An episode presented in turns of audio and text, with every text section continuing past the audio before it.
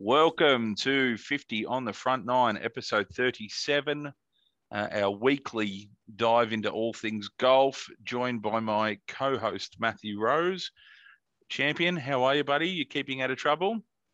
Yeah, I am. Thank you, Shane. Very well. Uh, how are you, mate? Mate, I've been crunch. I'm very well, mate. We uh, Freedom Week, a little bit ironic, but uh, I've definitely grabbed uh, my newfound freedoms with both hands. Bit of food, bit of alcohol, a little bit of this and that. Have you done anything untoward, or you're waiting for the weekend? No, I haven't done anything, mate. I've um stuck to my little schedule I've gotten into, just going to work, coming home, going for a run, you know that sort of thing, really. And haven't really been able to get to the course during the week this week with the wet weather here, unfortunately. But the weather's looking like it'll clear up for the weekend, so I'm looking forward to a big weekend out there. Bit of a nightmare, isn't it? The uh, yeah. rain, rain, go away, but. Uh, Mate, I am very eager for the weekend. Uh, it's probably the most excited I've been, to be honest. Um, we're going to be diving red hot into Saturday. I've got an early tee time. I'm sure you won't be too far behind me on the course. What's your movement? Yeah, no, I think I'll be trying to aim for a relatively early tee time. I don't want to. I mean, I don't want to, you know, obviously be done by like you know ten thirty or something. But no, I, no, no. I um, I'm happy to be done by you know one o'clock, uh, early, early to mid afternoon. Yeah, definitely. Yeah. I think one o'clock is going to be the magic number. Uh, as always, mate, thank you to the sponsors East Coast Fibre, One Goal Disability, uh, Limitless Plumbing, the uh, the boys over there, uh, obviously doing big things. You seen Dutchy in a little while, mate? What's his story? I haven't, mate. Um, I'm assuming he'll be out this Saturday. They've got a bit of a uh, preseason thing on at cricket because it's cricket's back into swing the swing of things in about really? two weeks. Hawkesbury, um, yeah, so they've just been thrown in the deep end, so they're smashing out a few sessions before a few two K time trials. I think so, mate. I think that's what they're doing this afternoon. Can't say I'm unhappy. I was, um, you know, I'm unhappy that I wasn't there, so I'm pretty happy to not be. Good man, mate. We, we need you at the course, so we can't have you disappearing. Uh, Matty at MG uh, A Accounting, it's going to be uh, going to be a good. Is he going to pop out in the weekend, mate? Uh, I, I've been messaging him a little bit. Uh, I hope he does, mate. Um, I think he'll be. Um, I think on Friday afternoon they've got a bit of a local golf club they go to, uh, Leonay, uh, like Emu Plains. There, uh, one of the boys lives on the course, uh, just off the course there. So they spend a bit of time at the golf. They call it the golfy there as well. Spend a bit of time there. I think Beautiful. he's planning to have a decent one on Friday on Saturday there, but who knows? Yeah. He could very well end up back in Richmond. You, you know what he's like. Yeah, say no more. Uh, the Peters boys, ND Imaging a uh, lot of love for the Peters clan. Uh, great weekend that was, mate. Uh, good to get out and about. Um, obviously, had a little picnic Saturday, so that dragged out, and I just made my tee time Sunday, which has become a regular occurrence for me. Uh, you played some good golf, though, mate. Yeah, I did. So did you. you we both um, played pretty well on Saturday. Yeah, had, we... a, had a PB on Saturday, and so did you.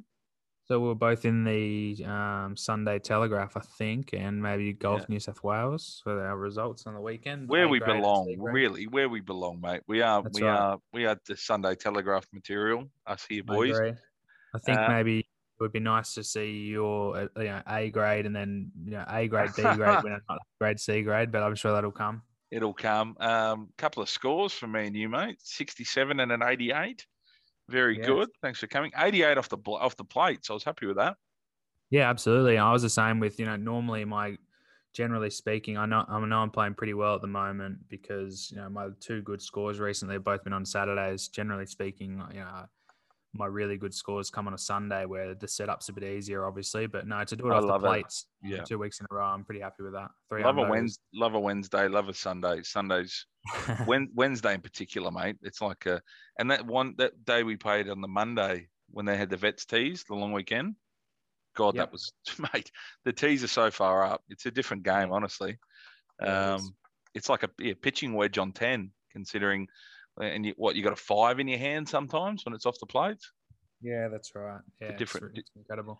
Different hole, mate. But the Shriners Children's Children's Open, uh, the South Korean mate took home the chocolates. Will that mean he will not be reporting for military duty? Is that right?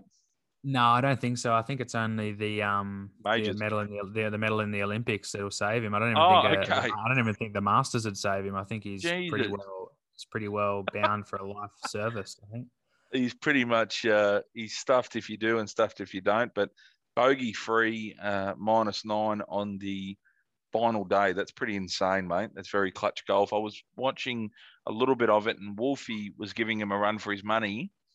But, uh, you know, as I said, as you said, fair few birdies on the run home there, and um, probably six, was it six shots separated Wolff and uh, Im on the final day? I think he had three under. Is that right, Rosie?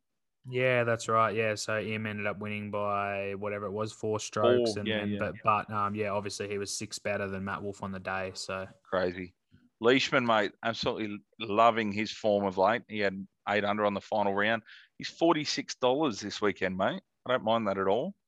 Um, we'll get to that in a moment. But um, some big, big scores. 24 under, got the job done. Um, pretty, pretty solid score, mate. Four rounds of golf, 24 under. What do Oh, you, uh, absolutely.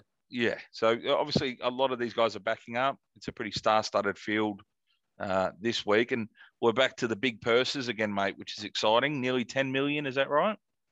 That's right. Yeah. So we're heading back in. We're getting sort of getting back into the swing of things. The bigger players are coming back into it and sort of starting their runs towards what'll be, you know, the major seasons and that sort of thing. Mm. So obviously it's a bit of a process them getting themselves right.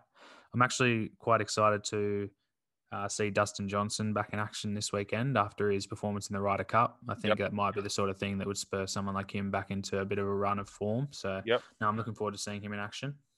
Uh, obviously, big, big performance at the Ryder Cup. So hopefully he can, can back it up. There's probably a few people who you who you're hoping you've got your fingers crossed after the Ryder Cup to, to continue with it. Scotty Scheffler, I think he's another one who could have a really big season. Um, it's interesting looking at the FedEx Cup rankings already, Rosie. I looked at them last night and you got buddy Sam Burns and Max Homa on top. Obviously, we haven't had any tournaments, but um, what have we had? Three tournaments so far?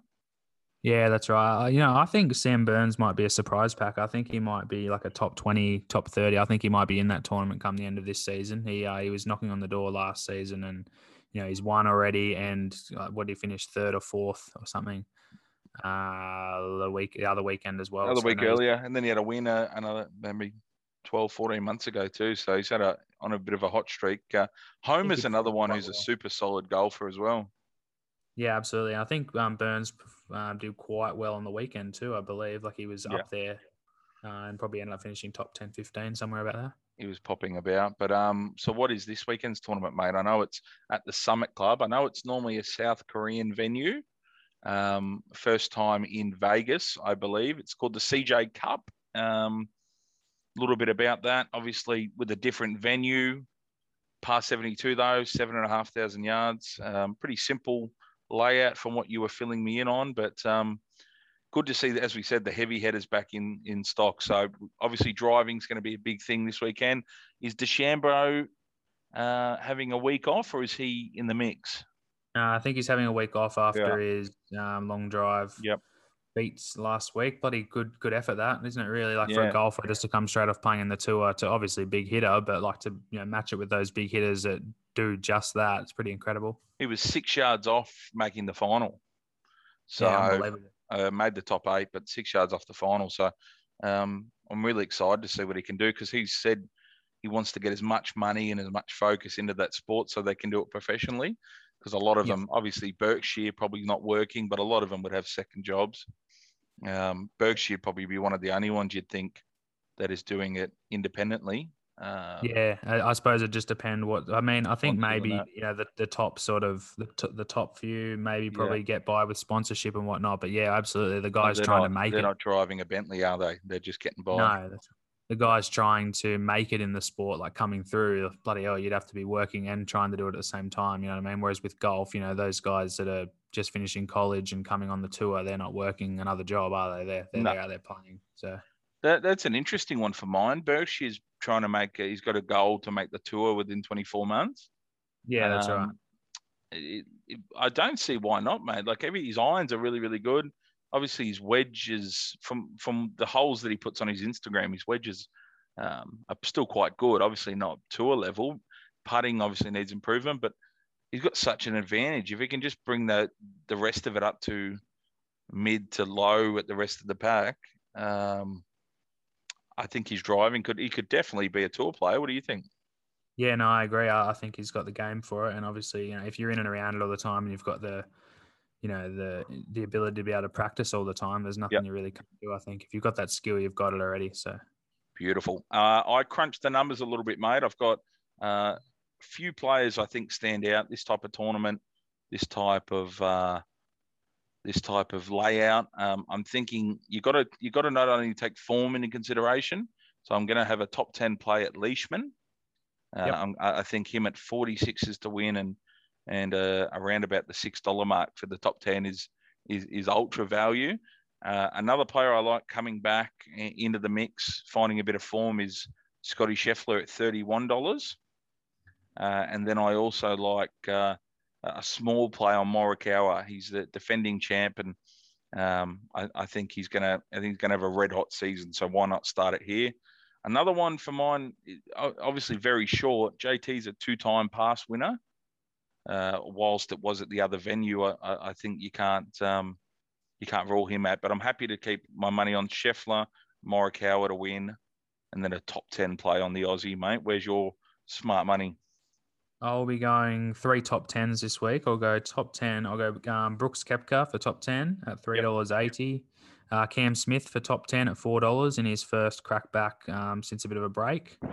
I think he um, he's one of those guys really like a top ten. If you went top ten on him most weeks that he's in the field, you know You- you you probably get- come yeah. out with relatively even sort of money. Uh, and Louis Oosthuizen similar again, like top 10, four dollars. I think if it was based on purely just top tens that he gets, I think four dollars would be a little bit over what you would what you should Yep. say.